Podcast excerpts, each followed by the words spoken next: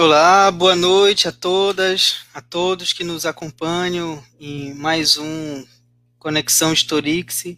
Sejam bem-vindos a essa conversa sobre os principais assuntos da semana. Está é, tá acabando julho, né?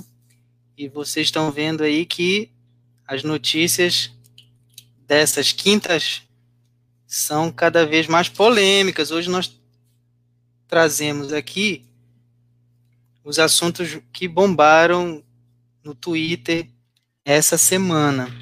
E para comentar, nós queremos dar o nosso boa noite para ela, que é a detentora da patente do açaí, vocês já sabem disso, e cada vez mais expandindo aí os seus negócios. Sheila, cadê você? Boa noite, Sheila, boa noite, tudo bem? Que a gente quer fazer para você é diante dessas dessas várias vacinas que estão surgindo aí, não é? Vacina da Alemanha, vacina da Inglaterra, vacina chinesa. A gente quer saber qual é a vacina que você vai tomar ou se você vai fazer um mix. Boa noite. Boa noite, Kathleen. Eu vou esperar as vacinas europeias porque eu imagino que, pela própria questão de propriedade intelectual, tanto a Alemanha como a Inglaterra vão assumir uma postura de fazer um licenciamento compulsório das patentes. Então, é, a tecnologia que está sendo testada agora na China, ela ainda apresenta algumas, algumas é, ainda fragilidades. A tecnologia que está sendo testada nos Estados Unidos também. Então, acredito que se eu tivesse que escolher entre uma vacina chinesa, uma vacina alemã, uma vacina é, americana, eu ficaria com a alemã sem, sem pensar duas vezes pelo tratamento, é, pelo tratamento da propriedade intelectual. Eu não falo pela qualidade, porque a gente está falando de uma de um fechar mercado, de exclusividade e de liberar para todo mundo, né? Então eu eu eu tô mais para esperar uma boa vacina europeia. E ele que já completou seu cartão de vacinação, só está faltando essa também, que tem duas cadeiras cativas no, no Baianão, né? Nós vamos chamar aqui para dar o, o, nosso boa noite é, e fazer a seguinte pergunta é, para o Francivaldo. Cadê o Francivaldo? É, eu queria saber, é, Francivaldo, se você fosse um fiscal desses aí de, de bares e não sei o que, de máscaras, né? Eu falei bares, não baile de máscara, né? Bares. É, o que, que você acha que é pior? Multar um engenheiro civil ou aplicar uma multa para um desembargador? Boa noite. boa noite, boa noite, Kathleen, boa noite a todos que estão nos assistindo. Olá, Sheila, tudo bem? Gostei Olá, da camisa. Pessoal, tudo bem? Né, honrando a maior torcida do norte do Brasil, da Amazônia, né? Então, parabéns aí pela, pelo traje, né? Nos honra muito. Olha, é sempre, é sempre a multa, ela é sempre algo difícil, porque a multa é o resultado de uma punição, né? Uma punição de alguém que cometeu um delito, né? Então a multa é sempre muito complicado da gente da gente aplicar, mas por outro lado ela é necessária, necessária para tentar repor, né, um, algo que foi irregularmente é, realizado. Então, agora o que, que, é mais o que, que é mais difícil multar? É, é mais difícil multar o, o, o, cara do judiciário, né, o desembargador. O que, que é mais difícil multar? Né? Não é que ele pode recorrer, porque com certeza ele deve recorrer. Né? A gente tem um judiciário extremamente corporativista. Né? Então, com certeza, é, ele vai recorrer da multa, vai utilizar todas as suas influências né, dentro dos, dos tribunais para poder tentar se livrar disso aí. Mas, por outro lado, é, é, um, é extremamente escandaloso que alguém que deve defender os princípios éticos, morais, da justiça, da legalidade, da ordem e etc. Até porque é isso que eles vivem bravejando nos seus, nos seus rituais tribunalísticos. E aí você tem um desembargador que se comporta com a pior categoria que a gente poderia ver de uma, de uma condição humana extremamente cruel, desavergonhada e, por que não dizer, dissimulada, desrespeitando qualquer condição né, de respeito à, à situação humana e, e de valores sociais. Ah, é só lamentar. Lamentamos muito. Tivemos aí um episódio muito triste, né, que é. marca um pouco essa relação social que a gente estabelece às vezes, né, que a gente vê muito comum, né, da sobreposição né, das categorias, né, colocando outras, outros grupos, outros setores da sociedade como se estivesse na condição de inferioridade. inferioridade né? É mais difícil botar, com certeza, esse cara do, do judiciário, esse desembargador. É. Agora vamos chamar ele que não tem medo de multar desembargador. Neto, cadê você? Neto é padrinho do Zeus Augusto Opa. Bolsonaro, que é o cão de Dona Michele, ele que reba, re rebatizou o cachorro lá do Planalto para 05. Vocês viram aqui no nosso primeiro programa, quem nos acompanhou, e ele está conosco debutando aqui na nossa bancada do Conexão Historix. É, Neto, é, você se emocionou com o clipe de lançamento da, da camisa cabana do Clube do Remo? Boa noite. Boa noite, Ketley. Boa noite a todos. Francivaldo, Sheila e todos que estão é, assistindo a gente. Olha, é, eu, se eu me emocionei, eu não, eu não, me emocionei. Eu percebi, na verdade, que foi um lançamento de uma camisa cheia de polêmicas, né? Porque houve acusação de plágios. Disseram que foi baseada na camisa de treino do Paysandu, aquela que homenageava a Inglaterra. Outros disseram que foi baseada no Internacional, que havia ganho o Remo de 6 a 1 em Belém, né, na Copa do Brasil, há dois, três anos atrás. Mas, enfim, para destacar um fato mais relevante, né, essa camisa aqui do Paysandu que eu estou usando, ela é uma camisa retrô em homenagem a 1945. Não vai dar para ver aí, mas aqui na manga tem o ano de 1945, que é também um ano histórico, não aconteceu a cabanagem, nem é em homenagem ao fim da, da Segunda Guerra Mundial. É um, um fato histórico mais regional nosso aqui, um 7 a 0 que houve, e aí a gente preferiu homenagear essa, essa situação. Mas para nós historiadores, é fantástico a gente discutir depois essa questão, né, dessa apropriação da cabanagem pelo remo. E só queria também dizer que eu não entendi por que, que na interna, quando nós começamos o vídeo aqui internamente, a Sheila não estava com essa camisa, né, cara? Aí quando ela me viu, ela riu e foi trocar de camisa. é isso, boa noite. É, vamos, Vamos investigar isso. Olha, nós queremos dar, dar o nosso boa noite também para o Gabriel, que não está conosco aqui, porque ele está de ressaca pela defesa da, do doutoramento dele, que queremos é dar os parabéns. Né? Semana que vem é o nosso último episódio dessa temporada. É, ele já disse que vai estar conosco já como, como doutor, né? não um engenheiro civil, assim, nem um, um desembargador, uhum. né? mas teremos aqui a presença de Gabriel junto conosco. E para nós iniciarmos o nosso, a nossa conversa dessa noite, o primeiro assunto, vou pedir aí para o Evaldo colocar na tela, é uma, algo que aconteceu nos Estados Unidos, ou pelo menos o governo estadunidense que provocou, falando aí de vacinas, né? É, o Trump comprou 10 é, bilhões de reais em vacinas dessas desses maiores laboratórios que estão é, fabricando, quer dizer, nem fabricaram ainda, mas já estão aí é, ganhando algum dinheiro nisso. Sheila, isso é pirataria?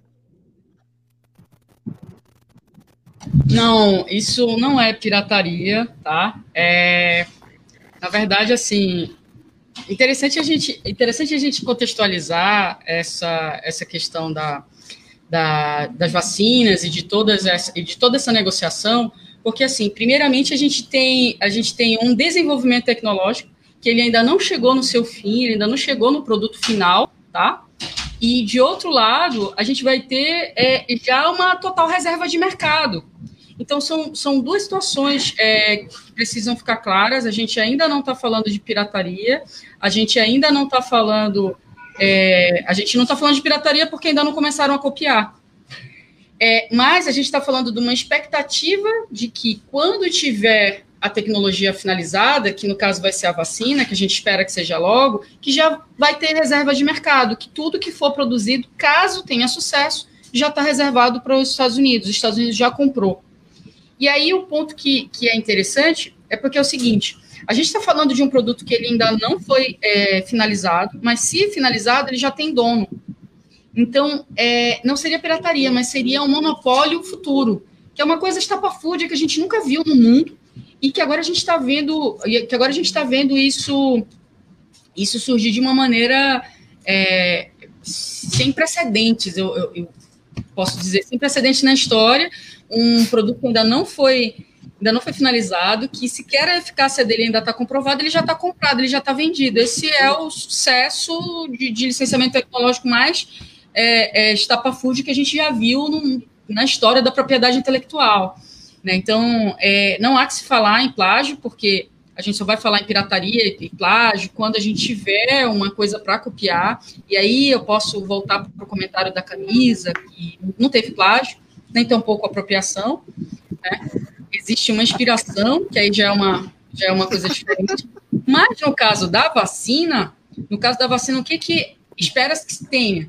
Se porventura os Estados Unidos, ou Alemanha, ou algum outro país venha a ser bem sucedido no desenvolvimento tecnológico, nós temos instrumentos internacionais que prevêem a quebra dessa patente em prol da saúde pública, em prol do bem maior. Isso nós já, nós já tivemos sucesso com o caso de alguns medicamentos de AIDS no passado, né, o Brasil foi pioneiro no licenciamento dessas tecnologias. O que significa fazer esse licenciamento? Significa que se é, você tem um remédio, esse remédio ele é importante para toda a humanidade, para todo um país, que você não vai poder é, inviabilizar o acesso dele, a gente vai ter que facilitar o acesso.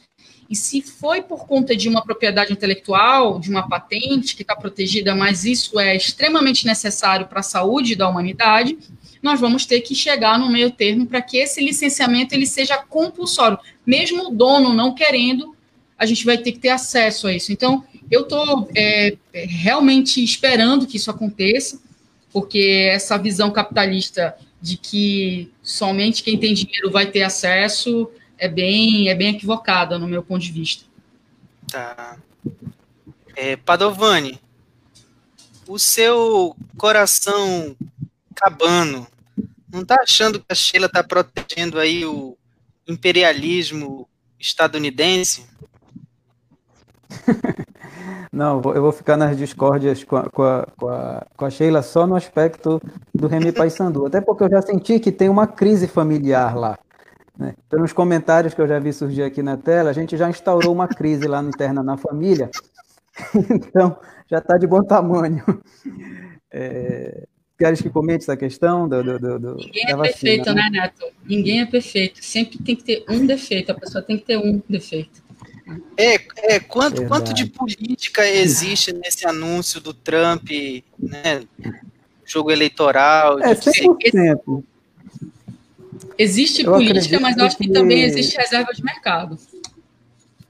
Fala, Padavani. Olha só, é, deixa, deixa eu colocar uma questão. É, é, a empresa né, que, que desenvolveu, está desenvolvendo a vacina, ela vai entregar 100 milhões de doses, mas vai ser uma vacina que a pessoa vai ter que tomar duas vezes, né? Primeiro, assim, então, na verdade, são 50 milhões de pessoas que vão ter acesso. É, eu vi uma entrevista hoje da presidente da empresa no Brasil, e ela desmentiu essa história, né, de que os Estados Unidos já teria comprado essa, esses, primeiros 50 milhões de, de doses. Claro que pode ser uma resposta da empresa em virtude da repercussão que o caso teve, né? Mas o que, é que ela disse? Ela disse que, de fato, os Estados Unidos encomendou 50 milhões de doses, mas não significa que sejam as primeiras 50 milhões. Né? A empresa tem o, a possibilidade de entrega entre 2020 e 2021, né? e que isso seria é, vendido para todo mundo e tal, desconstruir um pouco essa ideia. Mas nós temos que, perceber aí que nós estamos nesse cenário de eleição americana, o Trump achava que ele estava navegando de, de, braçada, porque aquela velha história, a economia americana ia bem. A crise do corona é, é, disparou um, um, dispositivo de crise econômica mundial, que ainda não estourou, mas eu acompanho muito o mercado financeiro, é, bolsa de valores, essas coisas, estudo muito essas coisas. Então, assim, há, há uma perspectiva gigante de que o mercado está maquiado. Né? A, a bolsa americana hoje ela continua crescendo, ela caiu 30% no Covid e se recuperou de uma forma incrível. Mas a realidade das empresas não bate com a realidade do mercado. O mercado está super estimulando, estipulado né, nos valores das empresas. Então, o Trump está segurando isso de todo jeito, metendo dólar no mercado né, para controlar a economia e maquiar até chegar às eleições. E essa questão da vacina entra sem sombra de dúvida, essa discussão né, de capital eleitoral também. Para além uma outra questão, para não me alongar mais, que é o seguinte, governos como o do Bolsonaro e do Trump, eles, eles defendem aquela lógica do globalismo. Né? Então, por exemplo, instituições como a OMS, instituições como a ONU, eles dizem que tudo isso aí é parte de um plano mundial, comunista, um, ou neocomunista, né? Dentro dessa perspectiva do globalismo. Então, eles vão rachar com essas instituições e vão ser sectários mesmo nas posições deles em relação a. É o famoso farinha pouca, meu pirão primeiro, né? Certo. Obrigado, Padovani. É, Francivaldo, essa questão da vacina, ela tem conexões com o século XIX, né, o passado, que os governos também é, se apropriavam dessa, dessa discussão da saúde pública. Né? O que, que a gente pode pensar sobre isso ao longo da história, né? essa, essa a presença do, do Zé Gotinha na história? a presença do Zé Gotinha é ótimo. Eu acho que tem duas questões que, que é, acho que são importantes para a gente discutir, que é Primeiro, a, a, qual é o papel né, dessas organizações internacionais diante do, desse episódio? Né? Qual é o papel da OMS, então? Se não é regular né, uma distribuição de medicamentos, mas também uma distribuição de tratamentos, de formas de tratamento, de forma a você equilibrar aquilo que no sistema capitalista se desequilibra com a questão financeira e econômica, se não é esse o papel do OMS, é melhor então fechar as portas. Eu acho que diante desse episódio todo, né, a organização ela precisa se, se pronunciar e dar segurança, inclusive segurança no ambiente da saúde, né, para que os estudos que possam ser desenvolvidos em relação né, a qualquer tipo de vacina, ela não possa ser é um elemento exclusivo de uma determinada nação, né, mas que ela seja né, é, distribuída né, para a coletividade das, das nações. Né? Isso é uma, uma coisa. Porque senão a gente vai ficar aqui na expectativa dos chineses, da atuação dos chineses na pirate, no pirateamento né, da, da vacina. Né? Então a gente vai ficar aqui aguardando que os chineses copiem para que depois eles façam a, façam a distribuição. E a outra coisa que eu acho que é uma discussão também que envolve esse, esse debate é a discussão das nacionalidades. Né? Nós, embora nós estejamos no mundo virtual conectado, digamos assim, nós estamos numa época onde os interesses nacionais estão cada vez mais fortalecidos. Aquela discussão do, do globalismo aquilo ali já está superado. Nós estamos discutindo agora como as nações vão é, dividir a partir dos seus interesses esses grandes, essas grandes riquezas do mundo. Né? Então, isso remete a um, eu acredito que tal, talvez a gente possa melhorar um pouco mais o, o termo, mas nós estamos no neo-neonacionalismo. Então, essa discussão da vacina é só uma das, das questões que estão colocadas. O governo Bolsonaro aqui também faz uma frente né, de, de, de debates nacionalistas, com, obviamente, o apoio dos Estados Unidos. Trump faz muito bem isso, né, de se colocar em defesa dos interesses dos Estados Unidos, nem que para isso ele tenha que passar por cima de outras, de outras nações. Então, nós temos hoje uma, uma discussão muito forte desses neo, desse neonacionalismo né, entre os países do mundo, embora nós tenhamos um mundo extremamente conectado, né, extremamente globalizado do ponto de vista das informações, mas globalizado nas informações, mas muito setorizado nos interesses que, que, que atingem cada uma dessas, dessas nações. E, por outro lado, a questão histórica, né, de como essa questão da saúde ela, ela vem sendo tratada. Né? As epidemias no, no, no mundo, né, e aí a gente poderia circunscrever desde é, desde a, a, a gripe espanhola, por exemplo, né, a, o controle sobre, sobre esse tipo de tratamento e, e, e o uso de determinados, é, de determinados medicamentos ou a forma de utilização de determinados é, é, tratamentos, elas sempre foram objetos de muita disputa entre, entre, essas, entre essas nações ou entre esses grupos né, sociais mesmo. Né? Então, eu acho que nós estamos no, no, no, no momento onde a afirmação desses valores nacionalistas tão claros, né? a vacina, essa discussão da vacina é um dos muitos outros que já foram que já foram colocados. Eu acho que é um debate que a gente tem que a gente tem que enfrentar, né? Qual é o qual é o papel dessas nações que ficam gravitando em torno dessas grandes nações? Qual é o papel então diante de tudo isso? Qual o papel da Organização das Nações Unidas diante disso? Da Organização Mundial da Saúde, da OMS? Esses grandes organismos que devem proteger as nações, eles devem atuar de forma mais, mais protagonista. Tá aí, então, a dica para a Organização Mundial de Saúde. Obrigado, Francivaldo. Eu penso que é, o Trump se coloca também, né, os Estados Unidos se coloca como o, o, o grande país, olha, eu tô aqui, né?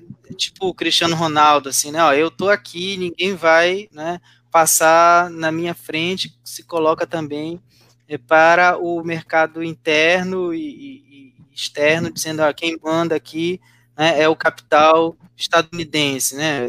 Assim, e aí meu, meu coração cabano, viu, Padovani, é, acha isso uma certa boçalidade, assim, também, né? E falando em, em falando em boçalidade, uhum. o nosso próximo assunto é a notícia, vou pedir para o Evaldo colocar aí na tela, do, do desembargador.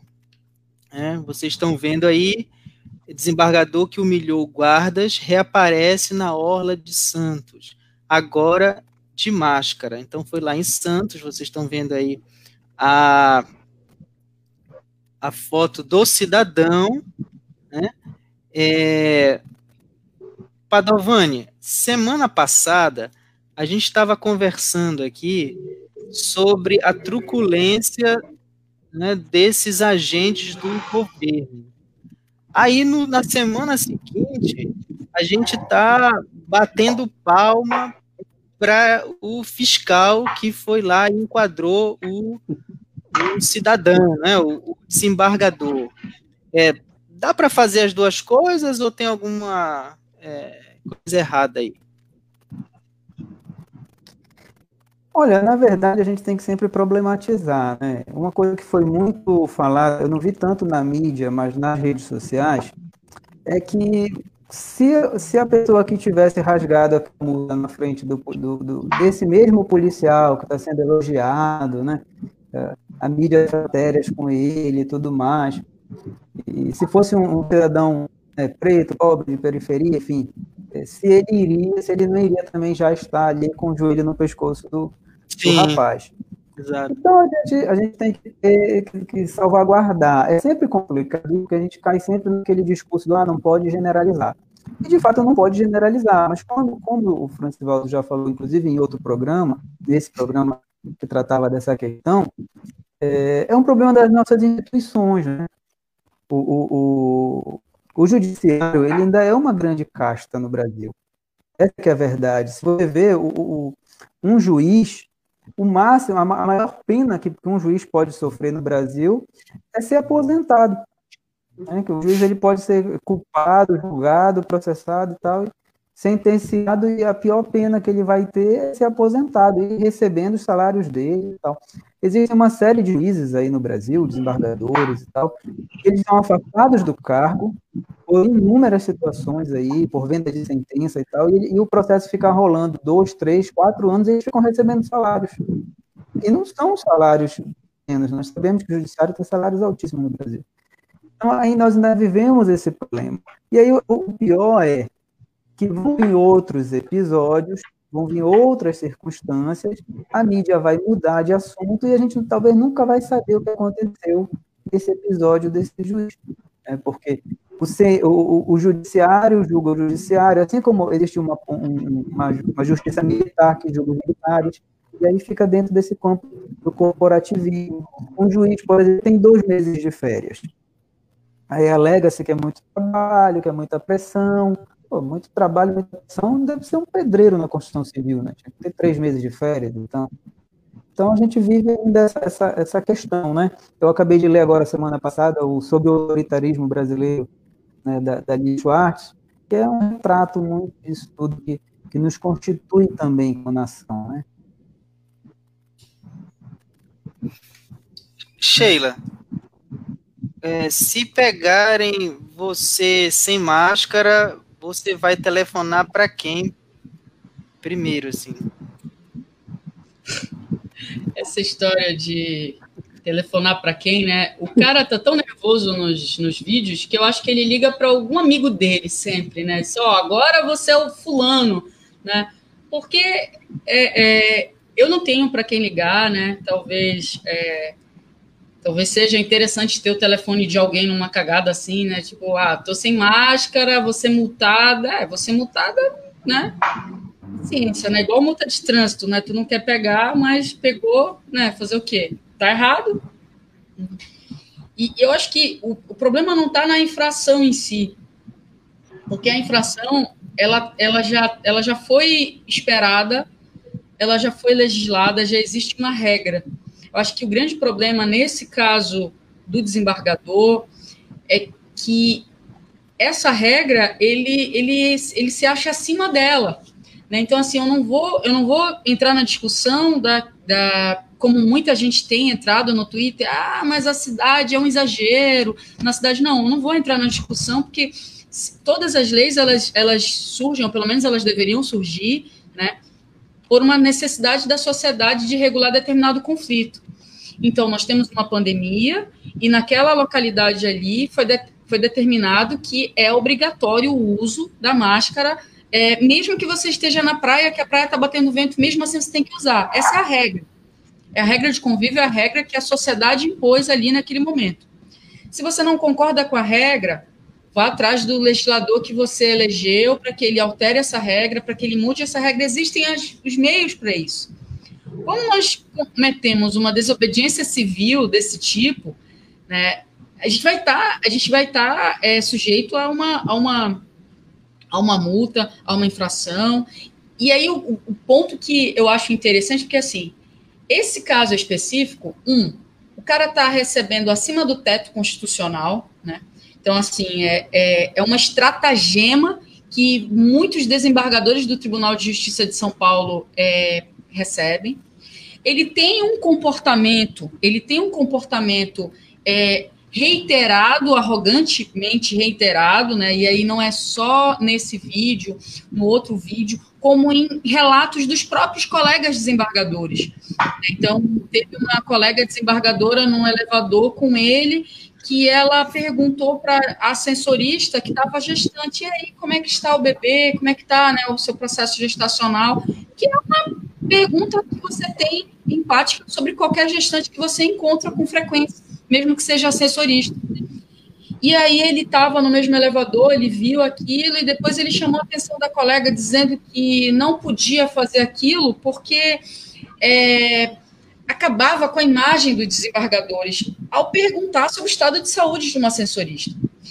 Então, o que eu percebo numa situação como essa é que não é questão da gente discutir sobre a regra e sobre quem está ou não está cumprindo com a regra social, com um decreto, com uma lei ou com o que quer que seja.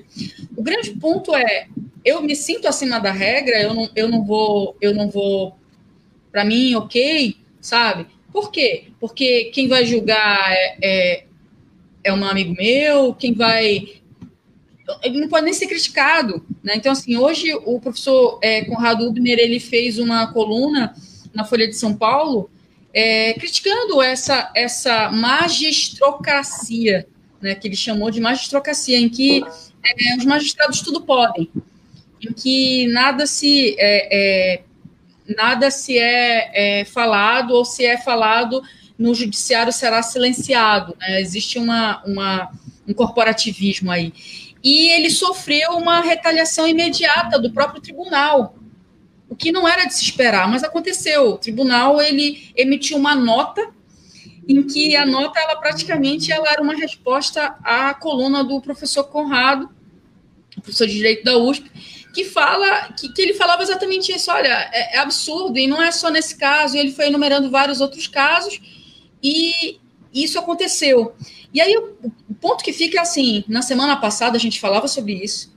Sim. Essa semana a gente está falando de novo sobre isso eu realmente espero que na semana que vem a gente não volte a falar sobre isso, que a gente continue falando da EMA, da NAJA, da EMA de novo, mas que a gente não volte a falar sobre esse mesmo assunto, porque é, é, é, é absurdo demais, sabe? É absurdo demais. A pessoa acha que é engenheiro, ele está acima do, do cara que está fazendo tá, do fiscal. O cara é desembargador, ele não precisa usar. E aí é, é, é, a gente precisa realmente rever os nossos próprios comportamentos pessoais, de até que ponto a nossa conduta individual ela não pode estar tá ajudando para que isso não aconteça mais. Né, o nosso, a nossa postura ética, a nossa postura correta. Então, o Francivaldo, quando ele pega uma multa, ele senta calado, chora, escorre a lágrima aqui, mas ele, ele sabe que ele está errado e ele vai. que ele avança muito sinal ali na Cidade Nova. Né? Ele, ele vai, ele paga normal, sem problema, mas quando, quando gera aquela dinâmica de ah, não, mas eu sou advogado e eu vou recorrer até a última instância, eu não vou pagar essa multa e eu a, o ponto não vai vir para minha carteira e aquela sensação de impunidade que alguns têm, né? E, e aí, para finalizar, eu, eu, quero, eu quero lembrar de um caso nosso aqui do Estado, que foi o caso da juíza Murrieta que foi uma história que nós conseguimos escrever diferente. Né? Então, assim, foi o caso também de uma desembargadora que, só por ser desembargadora, muitos já diriam que ela não teria nenhuma penalidade, mas ela foi condenada a cumprir 12 anos de prisão, né? Peculato, no caso dela foi bem, foi bem grave. E é um exemplo de que, assim, a gente teve, sim, é, casos de, de prisão, né? De desembargador aqui no estado do Pará, que, que não passaram pano, não, que não, que não é, aposentaram ela, não. E eu quero ver mais murrietas sendo presas, eu quero ver mais pessoas cumprindo, cumprindo com o que está na lei, independente de ser desembargador ou não. Ok. Olha só, pessoal, a gente tem aqui uns comentários, né? A Ana Vieira está falando que tem outro vídeo desse mesmo desembargador humilhando alguém. É, a Eliane Pereira tá mandando aqui um abraço para nós aqui, tá dizendo que tá assistindo a gente lá de Bom Jardim, em Pacajá, um, um beijo aí para todo mundo de, de Pacajá, que está assistindo a gente já desde do, os outros programas, né? É, a Lígia está dando boa noite, a Rose também está dando boa noite, e o Odair Batista, vou pedir para o Evaldo colocar aí a, a questão dele para o Francivaldo. Ele diz assim, é, que queria que o doutor Francivaldo comentasse o termo você sabe com quem está falando? Um abraço, Aldair. É, e também dá um abraço ao pessoal lá do, de Pacajá, do Bom Jardim, né? Bom Jardim do, que fica no município de Pacajá. Né? Saudade de todo mundo, né? Tivemos uma, uma experiência aí de uma semana, acho que uma semana e pouco de convivência, né? Então foi muito bom, tá? Um abraço para vocês. Assim que puder, vamos de novo lá em, em Pacajá. E, Odaí, essa, essa palavra, ela cabe bem, essa expressão, na verdade, ela cabe bem para esse momento aí, principalmente dessa, é, dessa atuação desse, desse desembargador. Nós tínhamos, coment, nós tínhamos comentado em alguns outros programas sobre isso, né, que essa, essa expressão, que na verdade é uma expressão muito estudada por um antropólogo chamado Roberto da Mata, e você sabe com quem está falando, que é justamente esse uso né, de uma autoridade forjada no sentido de você burlar determinada ação irregular que você que você comete. Então você utiliza o seu status político, social, para que você né, se safe de determinadas ações onde você está cometendo um determinado crime, né? Que é justamente essa coisa do jeitinho brasileiro, que é essa coisa dos, dos privilégios, né? de não ter limite de privilégio. Então, as, alguns acham que não há limite para esses privilégios, então eles podem, podem fazer tudo. Né? Então, setores do judiciário pensam dessa maneira, como já foi aqui, aqui comentado, né? eles acham que pode, que pode fazer tudo, que tem todas as condições e, e, e, que, e que eles estão acima de qualquer, de qualquer ordenação, de qualquer lei e etc. Eu acho que é um assunto ainda pouco discutido, debatido, nas escolas, a gente pouco fala disso, né? a, a gente já introjetou isso como elemento da, da, nossa, da nossa cultura de querer sempre se dar bem, de querer sempre dar um jeitinho para resolver as coisas e não tentar resolvê-la da forma correta como tem que ser. Então a gente acaba colocando essas práticas como, como práticas rotineiras. E aí a gente acaba colocando isso como um costume nosso. É isso que a gente precisa, é isso que a gente precisa romper. E eu acho também que a história contribui muito com isso. Embora a gente tenha, por exemplo, uma história marcada por golpes, né? uma, por exemplo, a República foi um golpe, o Vargas, a, a, a, chegada do Vargas ao poder foi um golpe, os militares chegaram ao poder com um golpe, mas ainda fala, a gente fala muito pouco ainda disso. Então, a, a nossa história é uma história de sofrimento, de dor, né? de criminalização, principalmente de setores populares, a gente pouco, pouco fala disso na nossa, na nossa história. Foi citado aqui o, o livro da, da, da Lilia Schwartz, chamado Sobre o Autoritarismo Brasileiro, que é um, um livro publicado no ano passado, mas muito bom, onde ela recupera essa. Nós temos um histórico de autoritarismo no Brasil. Um autoritarismo que foi construído a partir da escravidão, que foi construído a partir do racismo, do mandonismo, do patrimonialismo, da corrupção. A corrupção não é um fenômeno recente, tem todo o histórico da corrupção no Brasil, né? da desigualdade social, da violência, que é uma violência de raça, mas também uma violência de gênero, né? da intolerância. Quer dizer, nós temos esse conjunto de elementos que formam a nossa história. Nós fomos construídos nessa base, né? Nessa base de intolerância, da escravidão, do racismo, etc. Foram nisso que nós nos constituímos. Né? E então é muito, é, é, é muito, é, fica inclusive culturalmente introjetado esse valor, esse, esses não valores, né? que é esse, essa coisa de você da carteirada, de você utilizar de uma, de uma autoridade forjada para fugir de determinados, de determinados crimes que você comete, e, e, etc. Eu diria que nós temos uma, nós vivemos uma democracia, no entanto, nós ainda temos os costumes bastante oligárquicos. E essa ação aí de você sabe com quem está falando, não tem nada mais oligárquico e coronelístico do que isso. Né? Então é isso, Odaí. Obrigado pela, pela mensagem. Obrigado a todo mundo que está escrevendo aqui, comentando as nossas pautas. Mas eu quero passar para o próximo assunto. Primeiro, eu quero saber se a nossa bancada da noite vai é, ter é, maturidade para discutir a camisa do Remo, né? Que é o grande assunto, né? Vamos conseguir deixar o clubismo ou não? O que, que vocês acham? Os no... A nossa audiência está escrevendo enlouquecida, leão, papão, olha só. A é, audiência, é, a audiência vai clamar clubismo, clubismo. É. O Evaldo colocou aí a notícia, ó, somos filhos da luta. Remo lança terceiro uniforme inspirado na revolta da cabanagem.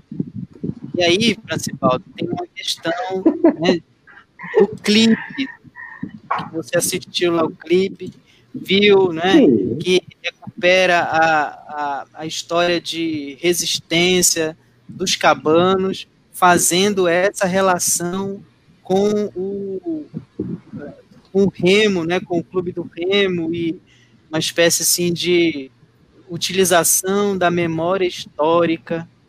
Né? E aí eu te pergunto, é, como é que o, o, capitalismo faz essa relação né, com, com essa memória histórica? É para vender a camisa, mas você usa a memória né, que nem sempre está no, no, no popular, né, no, no, no, torcedor, é, fica a, a pergunta: ele vai reconhecer esse, esse símbolo da cabanagem?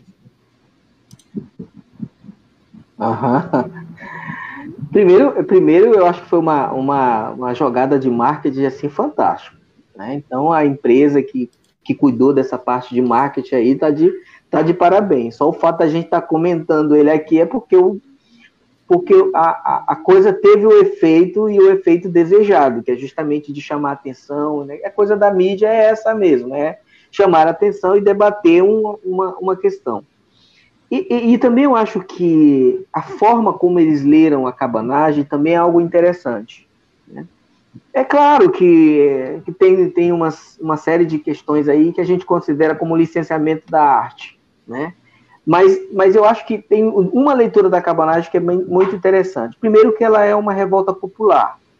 E é uma revolta popular vitoriosa. Ela é uma revolta do povo. Ela não é uma revolta das elites, ela não é uma revolta das, das, das lideranças instituídas pelo Estado, pelas forças do Estado. Ela é uma liderança que surge do povo.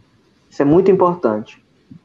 Porque por muito tempo, e muitas leituras sobre a cabanagem, apontavam a cabanagem como uma, como uma revolta de rebeldes, né, de insurgentes, de desordeiros, né, daqueles que queriam né, macular as autoridades, destruir as autoridades e etc. A cabanagem aí aparece como essa revolta popular e vitoriosa, né, vitoriosa no sentido de que é, é algo aonde não não porque é algo que as pessoas têm que se orgulhar, de, de, de ter né, na história do seu, do seu estado, na história do, da, da sua região, um evento dessa natureza. Então, isso é algo importante porque coloca ela no sentido positivo da revolta. É algo para as pessoas, para os paraenses, se orgulharem, ama a população da Amazônia se, se orgulhar. E a outra que ela é uma revolta que vem do interior, vem dos ribeirinhos, vem das populações das margens dos rios, vem dos extratores, vem dos pequenos agricultores, dos plantadores, dos cultivadores. É essa população que vem dessa classe pobre do interior. Pobre do ponto de vista econômico, numa lógica capitalista, mas muito rico do ponto de vista do conhecimento, da sabedoria, né, do lidar com a natureza, do lidar com os rios. Isso é uma leitura fantástica. Né? Então, eu acho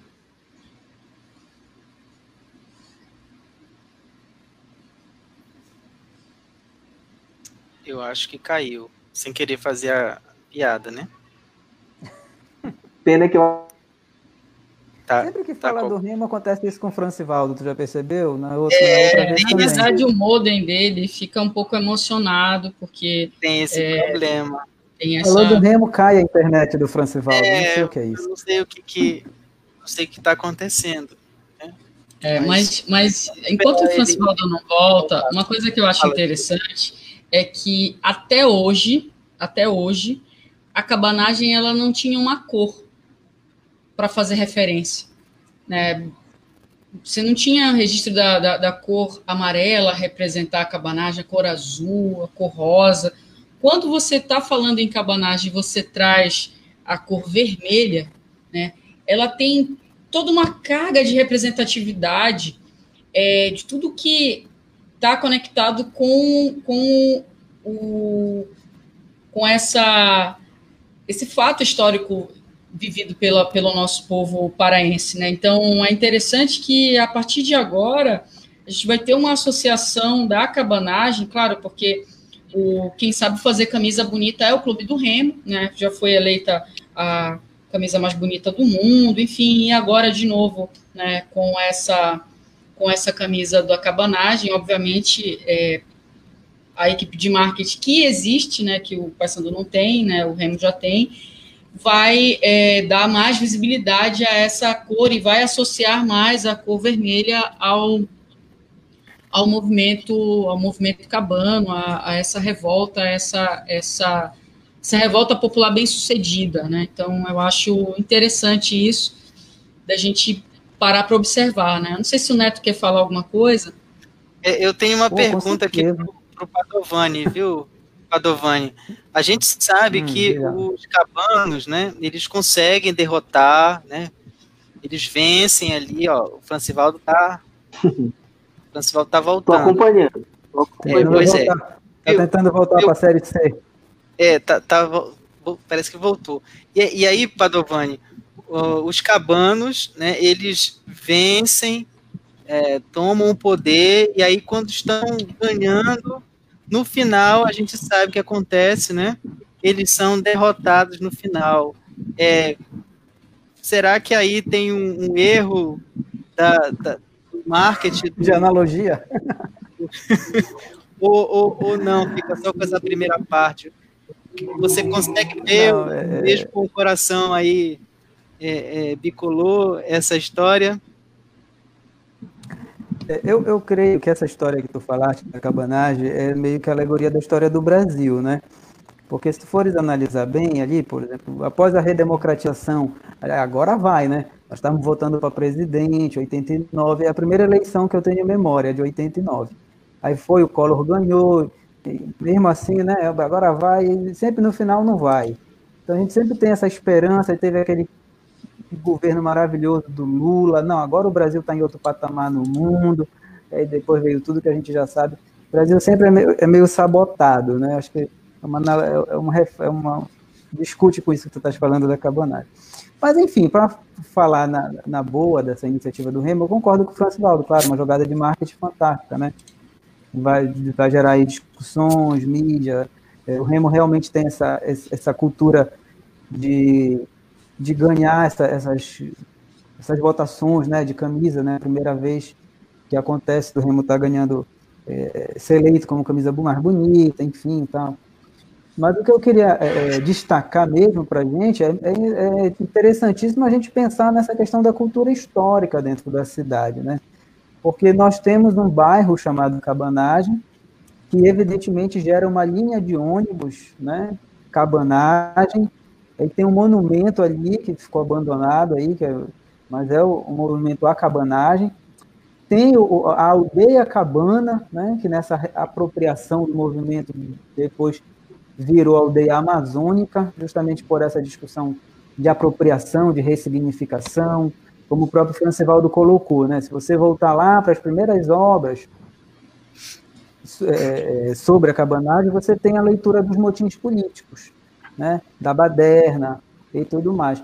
E você faz uma releitura contemporânea de tudo isso, como um movimento popular, como um movimento de origem popular, realmente. Aí tem essa associação com o próprio Clube do Remo. Normalmente, os clubes, eles têm essa questão dessas tradições, né? é, clubes que vêm da, da massa, do povo, clubes que vêm de uma tradição mais de, de, de clube social, de clube de elite. O Remo quer se aproximar dessa ideia do povo. E contra um certo movimento que veio da eleição passada, né? que é um, um movimento de taxar movimentos sociais, movimentos populares é, é revoltosos, como é, de forma pejorativa.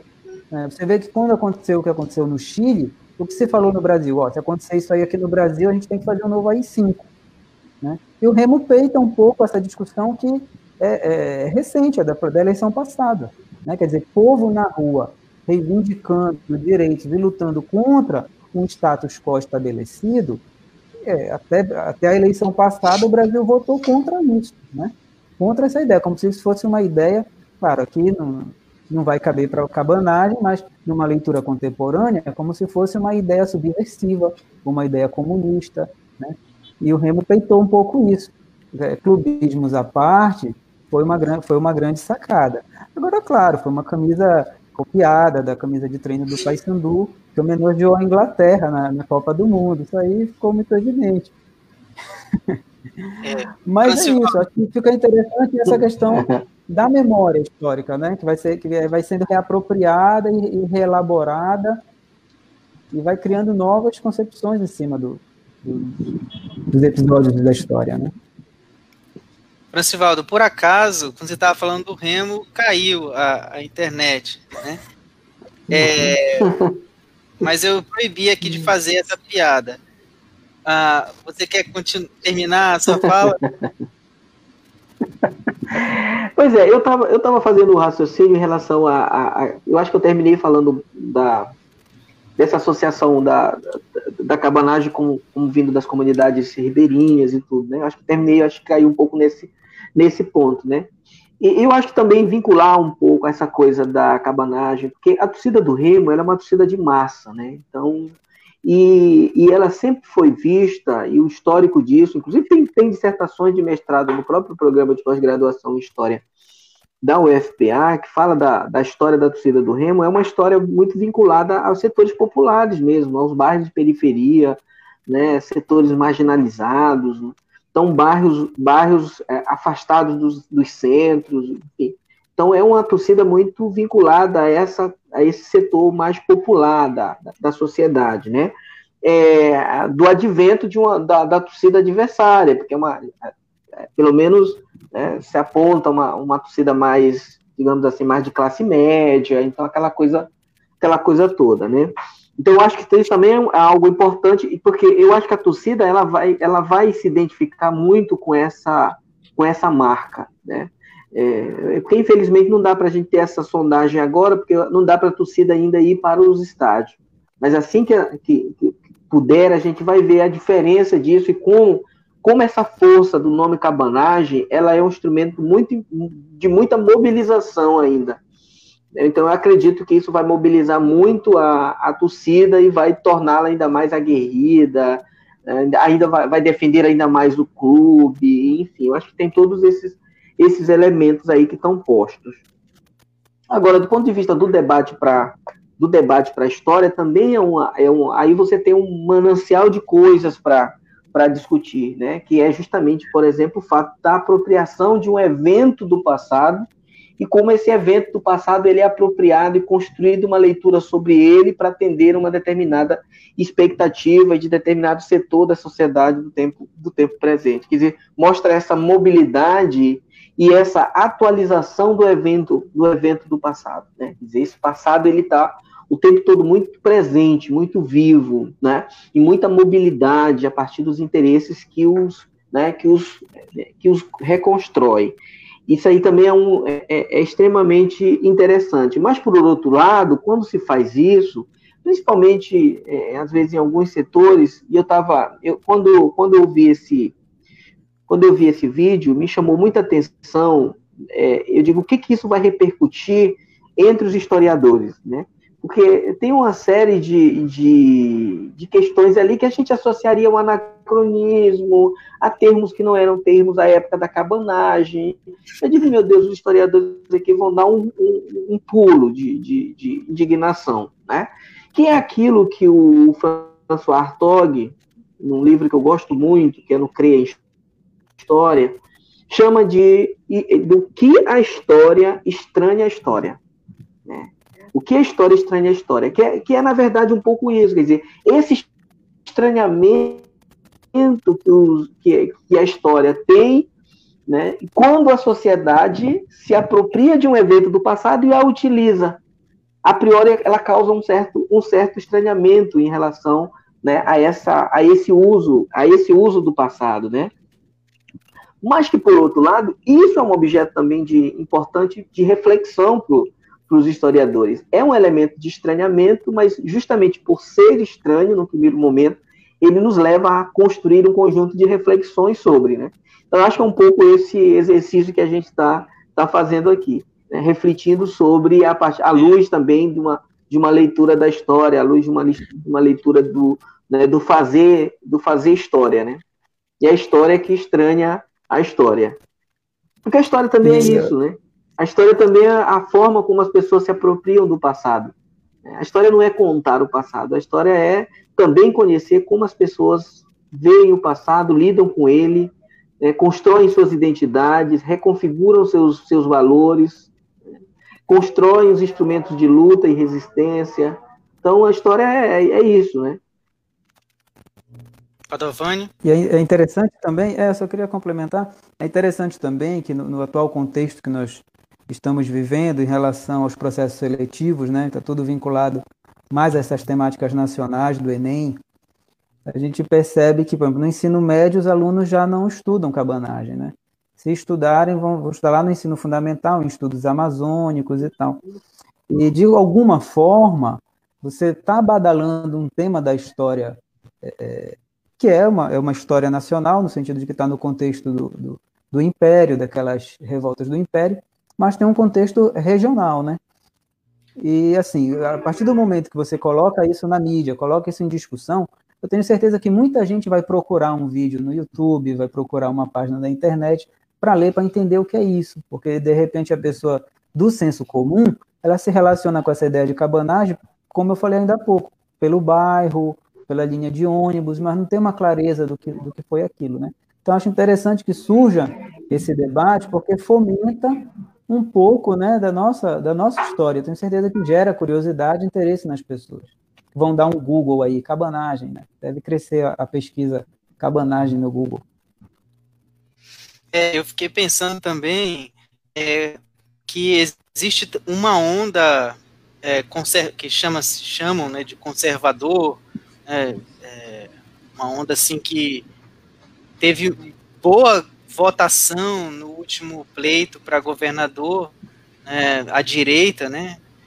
Como é que o remista da direita vai se colocar diante dessa camisa vermelha é, dos cabanos, né? Isso não é um papo para agora, mas. o, o, cara da direita, ele já vai dizer que é roupa de Natal, de final de ano já, entendeu? Ele vai vestir a roupa do Remo, a da cabanagem, mas ele já vai dizer assim: ó, já tô no clima de Natal, entendeu? Pra tentar se limpar.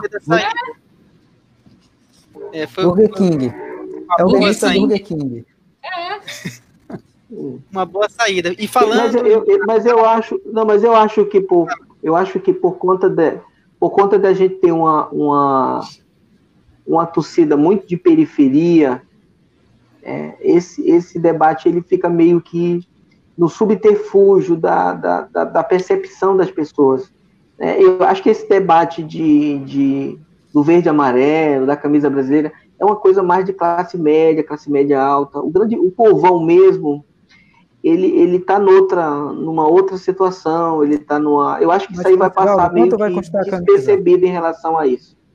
É, quanto vai custar? É, né? Eu te pergunto, quanto vai custar? Não, mas aí, é, porque, assim, a, a, camisa oficial. Depende de onde vai ser comprada. É, pirateada. É, comprar, não, não é questão de pirateada, é questão de dar acesso a quem vai comprar, né? Então, assim. Tem pirataria aqui.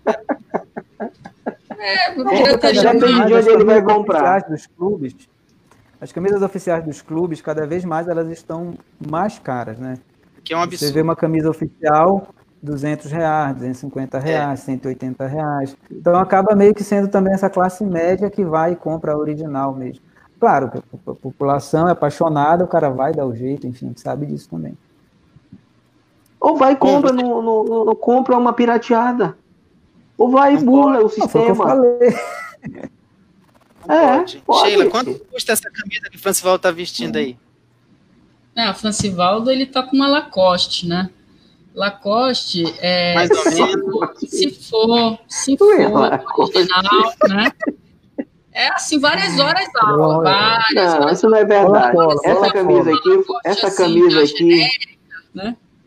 Ou então aquela que ele não, ganhou de alguém tal, tudo, né? Aí já... Não, essa camisa aqui eu, eu reservei. Foi a camisa que eu, eu comprei na época do carnaval e eu aproveitei, estou utilizando ela hoje, aproveitei para utilizá-la. Mas é barata, é coisa. Coisa, revista. Nada mais do que 30 reais, 40 reais comprar uma. Bom, não é falando é de, de camisa, é, falando de presente, né? Me lembrou aqui o, o amigo secreto. Ah, vocês falaram aí em Natal. É, vou pedir para o Evaldo colocar aqui o nosso último assunto, que também fala sobre tempo. Né? Eu queria ouvir vocês um pouco sobre essa notícia que o Burger King, né, falando aí de, de marketing, é, fez uma ação promocional chamando atenção aí, dando Feliz Natal para é, a sua clientela, considerando que o ano de 2020 já era, não teve nada de bom que é melhor dar Feliz Natal, que tudo vai passar. Eu trouxe essa pauta aqui para perguntar para vocês se vocês já pararam para pensar assim, ou como é que vocês veem essa questão de que agora que acabou julho, vai começar agosto, é uma nova era. É, 2020 passou, 2021, feliz ano novo, agora é uma nova uma nova era também, né? Então, essa ideia que se tem de que uh, o número passou, né, 2021 vem logo, não tem esses memes assim, né? Vem logo 2021, né? Cancela 2020.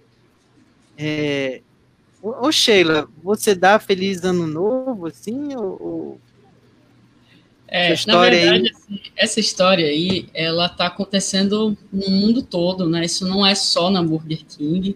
Né? Isso é legal a gente falar sobre isso, porque é, a gente está na pandemia, né? É, pode não parecer lá em Salinas, mas nós estamos numa pandemia. E essa situação da gente estar tá na pandemia faz com que o pessoal tenha antecipado é, feriados, em que a gente tenha vivenciado uma mudança, não só nessas datas comemorativas, então, assim, o pessoal começou a fazer aniversário em casa, o feriado que não era feriado porque a pessoa continuava em casa. Então, essa sensação que a gente está vivendo por conta da pandemia faz com que as pessoas dizem, ó, oh, tomara que isso acabe logo, passe logo tudo isso, que venha logo 2021. E com a história da antecipação dos, dos, dos feriados, pessoal falou, ó, traz logo o Natal, né? Porque aí a gente já vai ter passado por tudo isso, na esperança de que tudo isso já, já tenha terminado, né? Ó, termina logo com tudo isso, vem logo o Natal, para a gente poder estar, tá, né, já longe disso tudo, fora disso tudo, né?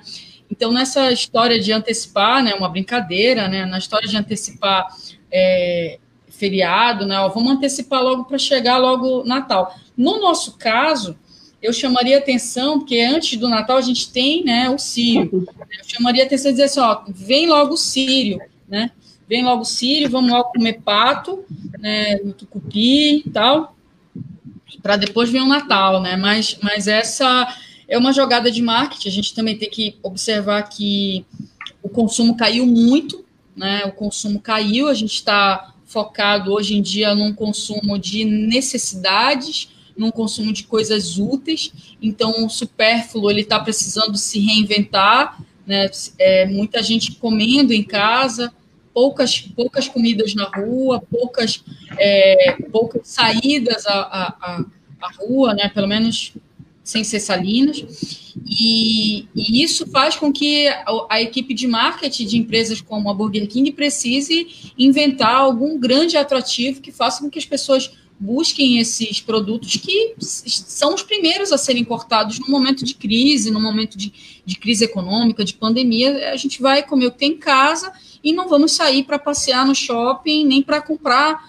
nada no shopping, a gente vai ficar em casa para é, esperar a pandemia passar. Então, a, a, a, ideia da antecipação ela está muito relacionada com a esperança do fim da pandemia, com a tentativa de vender agora o que eles esperam vender no final do ano, né? Então, de tentar reaquecer a, a economia.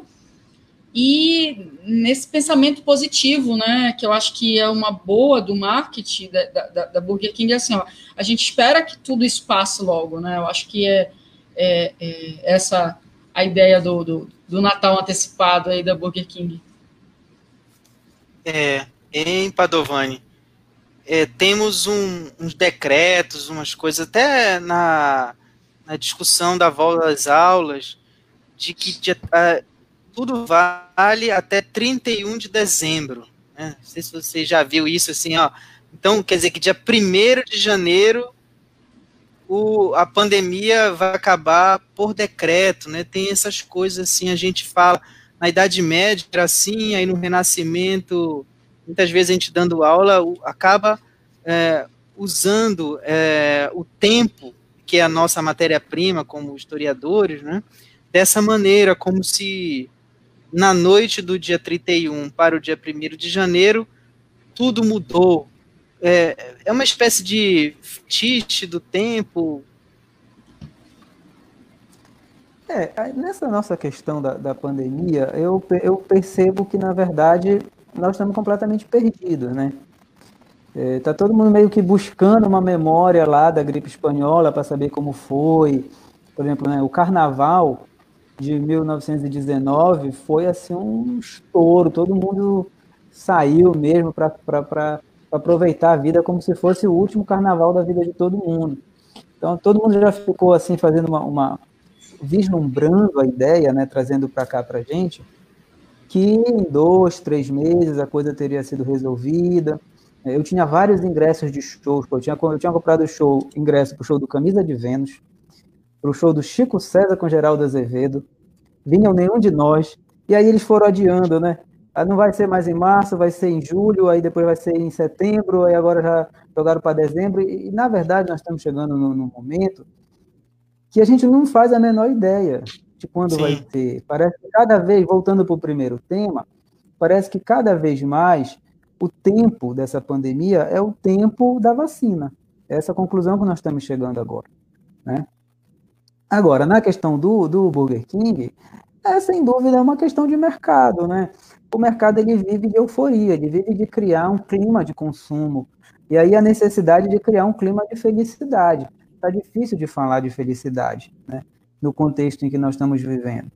Então, o, o mercado ele pensa muito em estratégias para criar é, esperança, para criar felicidade, para criar um clima, para mudar a chave. Né? O problema é que nem sempre isso bate com a realidade.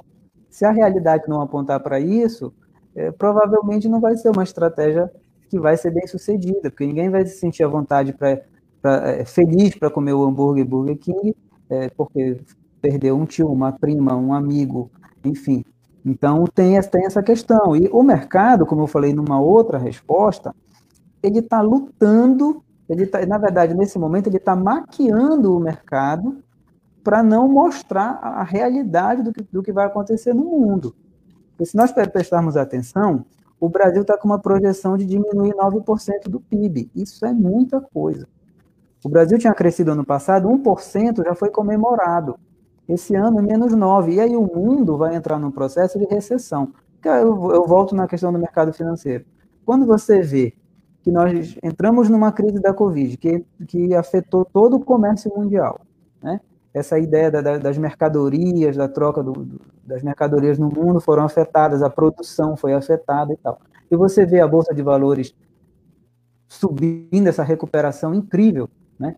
Quando a bolsa, quando a crise do Covid bateu, a bolsa de valores de São Paulo estava em 119 mil pontos. Ela caiu para 60 mil pontos e ela já está em 100 mil pontos de novo. Né? E o que aconteceu para justificar isso? Nada. Essa euforia Burger King de dizer que não, a pandemia está passando, a gente já está se recuperando, o futebol já voltou, está tudo voltando, já tá, a normalidade está aí. Né? Mas o que a gente vai se deparar com a realidade, daqui a uns meses vocês vão ver notícias aí. Crise das bolsas de valores, né? principalmente depois da eleição americana. Os caras vão segurar até onde der a crise, mas depois a gente vai viver uma crise aí tipo a de 2008, lá daquela bolha do mercado imobiliário americano. Aí os Burger King da vida vão ter que cair na real. Não tem jeito. E aí vamos para o McDonald's mesmo. É, Francivaldo, é, essa ideia do, do Burger King. Big Mengão, Wesley, Big Mengão.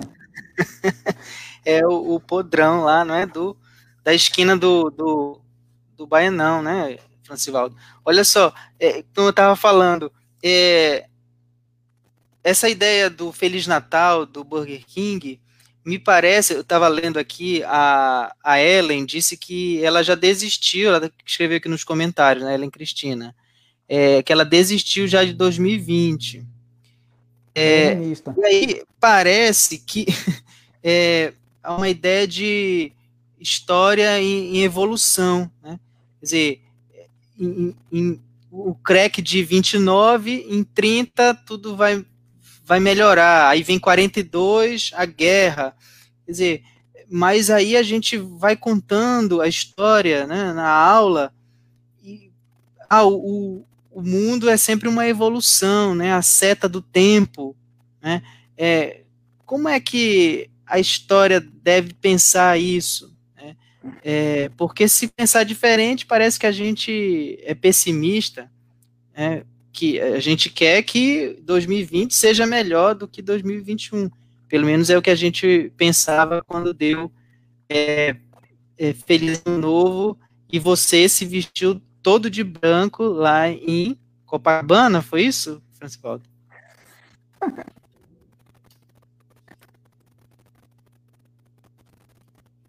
Acho que o, o áudio tá com problema. O áudio caiu, sempre alguma coisa cai. Teu áudio, Francivaldo. Não, eu acho que ele não, não fechou o áudio. Não tá saindo. É. Não, o áudio dele tá aberto, mas não tá saindo. É.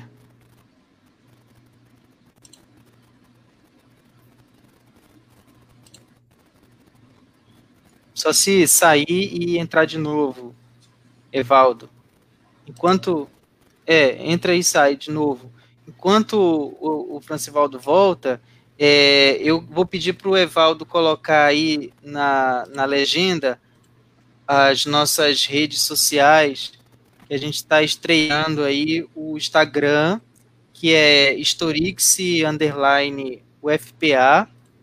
Então vocês podem seguir a gente, o conteúdo, ah, estamos fazendo uma edição de, de várias falas e colocando lá no IGTV. Então, o Evaldo vai colocar aí na legenda. Se não, depois a gente coloca para vocês nos comentários também. É, queremos agradecer todo mundo que está compartilhando, dando aí a sua curtida no nosso, na nossa live e também nos outros, nos outros vídeos que todos estão ficando no canal da faculdade também, tá? E também eu queria convidar vocês para se inscreverem no, no canal do YouTube que é, é Historix. Você coloca lá Historix LVEH. Mas se procurar Historix, você vai, você vai encontrar. O Evaldo pode colocar depois também aí. Lá tem as entrevistas, tem é, também ah, outro, outros outras produções que a gente está está fazendo, é, ele está colocando ali e é, este, como eu falei para vocês, é o, o, penúltimo programa Conexão mas vem mais coisas por aí. Os programas que o Francivaldo fez nas segundas-feiras também, todos estão lá no YouTube. Mas, é, Francivaldo, você caiu quando ia falar sobre o Réveillon. É, não, eu estava falando que eu normalmente prefiro passar o Réveillon nas praias de São Luís. Estão me ouvindo agora bem? Sim. tá. Então, normalmente eu, eu, eu prefiro ir para São Luís, é mais tranquilo. A cidade é muito mais acolhedora do que o Rio de Janeiro, né? Então, facilita as coisas. É mais próximo também. Sobre a questão da temporalidade, né? Foi falado aí sobre, sobre essa coisa Sim. de antecipar o, antecipar o Natal, né? Eu gosto da ideia, né? gosto da ideia. Acho que o ano, o ano 2020 foi um, é um ano, está sendo um ano muito difícil. Quanto mais rápido ele acabar, melhor. Por outro lado, né, a gente cria a expectativa de que o ano que o, o ano seguinte vai ser melhor do que o ano que passou. É, essa certeza, claro, a gente vai ter. Para ter um ano pior do que 2020, só se a humanidade desaparecer. Um ano pior só se a humanidade desaparecer. Então, essa certeza nós temos, que o ano que vem vai ser muito melhor do que o ano que o ano que está que tá no meio, mas que a gente está na expectativa de que termine logo. Eu, eu, acho que tem uma coisa que, que também nos, nos aflige, nos aflige não, eu acho que desperta também um pensamento nosso, que é essa coisa da relatividade do tempo. A gente acha muito que o, que o, que o tempo nos controla, mas o, nós controlamos o tempo. Tá? O homem controla o tempo, ele, ele limita, ele estende, ele encurta, ele mobiliza o tempo o tempo inteiro, né? Mobiliza o tempo em todo o tempo. O tempo inteiro ele está mobilizando o tempo a partir dos seus a partir dos seus interesses. Eu acho que essa coisa de antecipar, ou, ou pelo menos essa perspectiva de antecipar, é você mover o tempo aí pela, pela essa situação mercadológica mesmo. Dizer, o Natal é sempre um período de, muita, de muitas vendas para o comércio. O comércio ficou parado durante quatro meses. Não sei nem como o comércio conseguiu ainda sobreviver, principalmente o, o, o comércio menor, que, que boa parte dos comerciantes, 30%, 40% do que ele tem de mercadoria nas suas lojas são, são vendidas fiado, que a gente chama, né? Ele precisa vender para ele poder pagar o seu, o seu credor. Então, muitas lojas faliram, mas muitos permaneceram. Então, o Natal é sempre um momento de muita compra, a ideia também é recuperar esse comércio perdido durante, durante esses quatro anos, é uma coisa bem, bem mercadológica. Mas, por outro lado, essa, esse uso do tempo e esse encurtamento também é interessante. E, e, a coisa também dos eventos, né? De você mobilizar os eventos. O calendário dos eventos também eles são alterados conforme conforme o, o movimento da sociedade. Então, são coisas assim bem bem interessantes. E por outro lado, a gente diz assim, mas a gente perdeu o ano, o ano de 2020 está sendo um ano muito difícil. De fato, está sendo um ano muito difícil, mas também está sendo um ano de muito aprendizado. Eu acho que nós estamos aprendendo muita coisa, né? Que não é só nos cuidar na questão de higiene, etc. Nós estamos aprendendo a, a fazer muita coisa que nós não fazíamos, não fazíamos antes. E eu acho que a gente vai guardar muito dessa experiência para os momentos posteriores à, à, à pandemia. Então, acho que a gente também tem um, um, ano de muito aprendizado. Embora que seja um aprendizado pela dor, né? pelo sofrimento, mas é um aprendizado. É, realmente, aqui nos nossos comentários, maioria querendo cancelar 2000, 2020. É, o, o nosso programa de hoje está chegando ao fim. O, a nossa coluna de cultura hoje nós não vamos ter, mas na próxima, mas na próxima semana certamente vamos ter aqui. Na legenda vocês estão vendo o nosso convite para vocês se inscreverem no nosso canal do YouTube e também nos seguirem lá no Instagram, onde vocês vão poder acompanhar outros é, outros programas que a gente está preparando também, editando, e a gente pede para vocês deixarem a curtida de vocês lá e o joinha também no canal do no canal do YouTube, tá bom? Pessoal, muito obrigado por mais uma conversa aqui no Conexão Storix E eu vou terminar pedindo que vocês, é, no Boa Noite, me dissessem nessa pandemia qual é o presente que vocês vão dar. É, Sheila, Feliz Natal, Feliz Ano Novo para você, boa noite. Bom, no Feliz Natal, eu, eu quero receber de presente uma dose da vacina. Alemão. Tá certo. É... Francivaldo, qual é o presente que você quer dar, que pode dar nessa pandemia, né? Feliz Natal para você. feliz Natal, feliz Ano Novo, né? Que 2021 chegue aí com todas as esperanças possíveis para superar nós. a dificuldade da pandemia. Olha, eu daria, claro que eu daria como presente, com toda a satisfação do mundo, eu daria a camisa do Remo, que representa agora o símbolo cabano, então daria a camisa do Remo, né? E ainda cantaria assim, né? Cabanos azulinos somos nós. um a todos. Hein? Terminamos com música, hein? Com música. Com música. Com música. Padovani, é, muito obrigado por ter aceitado o nosso convite de participar aqui da nossa, da nossa conversa no, no Conexão. Você que, desde o primeiro encontro, né, tem comentado aí é, com inteligência e batizou o, o cachorro do Planalto. Diga para nós qual é o presente de é, Natal que você vai dar. Boa noite e um excelente 2021. tá certo, quero te agradecer o convite. É, o meu caso é um caso daqueles telespectadores que pularam para dentro da TV, né? Te dizer antigamente. Quero dar boa noite para todo mundo, foi um prazer participar. Espero ter dado conta aí de, de a altura do, do, pessoal aí, que teu elenco é alto nível. Olha, eu espero que, que nesse ano novo a gente já possa dar um abraço nas pessoas, né? Que nesse ano novo aí já possa fazer uma reunião dos amigos, é, o pessoal do conhece o Daniel, tu conhece também o Daniel, lá de Mosqueiro, de ter um bar lá, o, o Empatas, só, só, vou ficar aí com Empatas, não vou falar o segundo nome do bar, lá em Mosqueiro, e aí sempre tem muita criança lá, toma uma cerveja, bate um papo, brinca, pois é, Empatas, o resto você bota aí no, no Google vai achar. e eu quero de presente, quero dar de presente, receber de presente um domingo no Empatas, tomar uma cerveja, bater papo com o pessoal, falar de história, encarnar nos outros. Feliz. Tá certo, pessoal.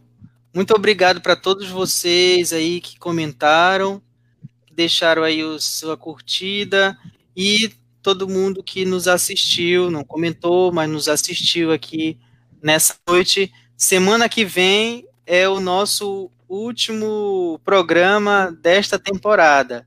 Então, obrigado mais uma vez aqui aos nossos comentaristas e até lá.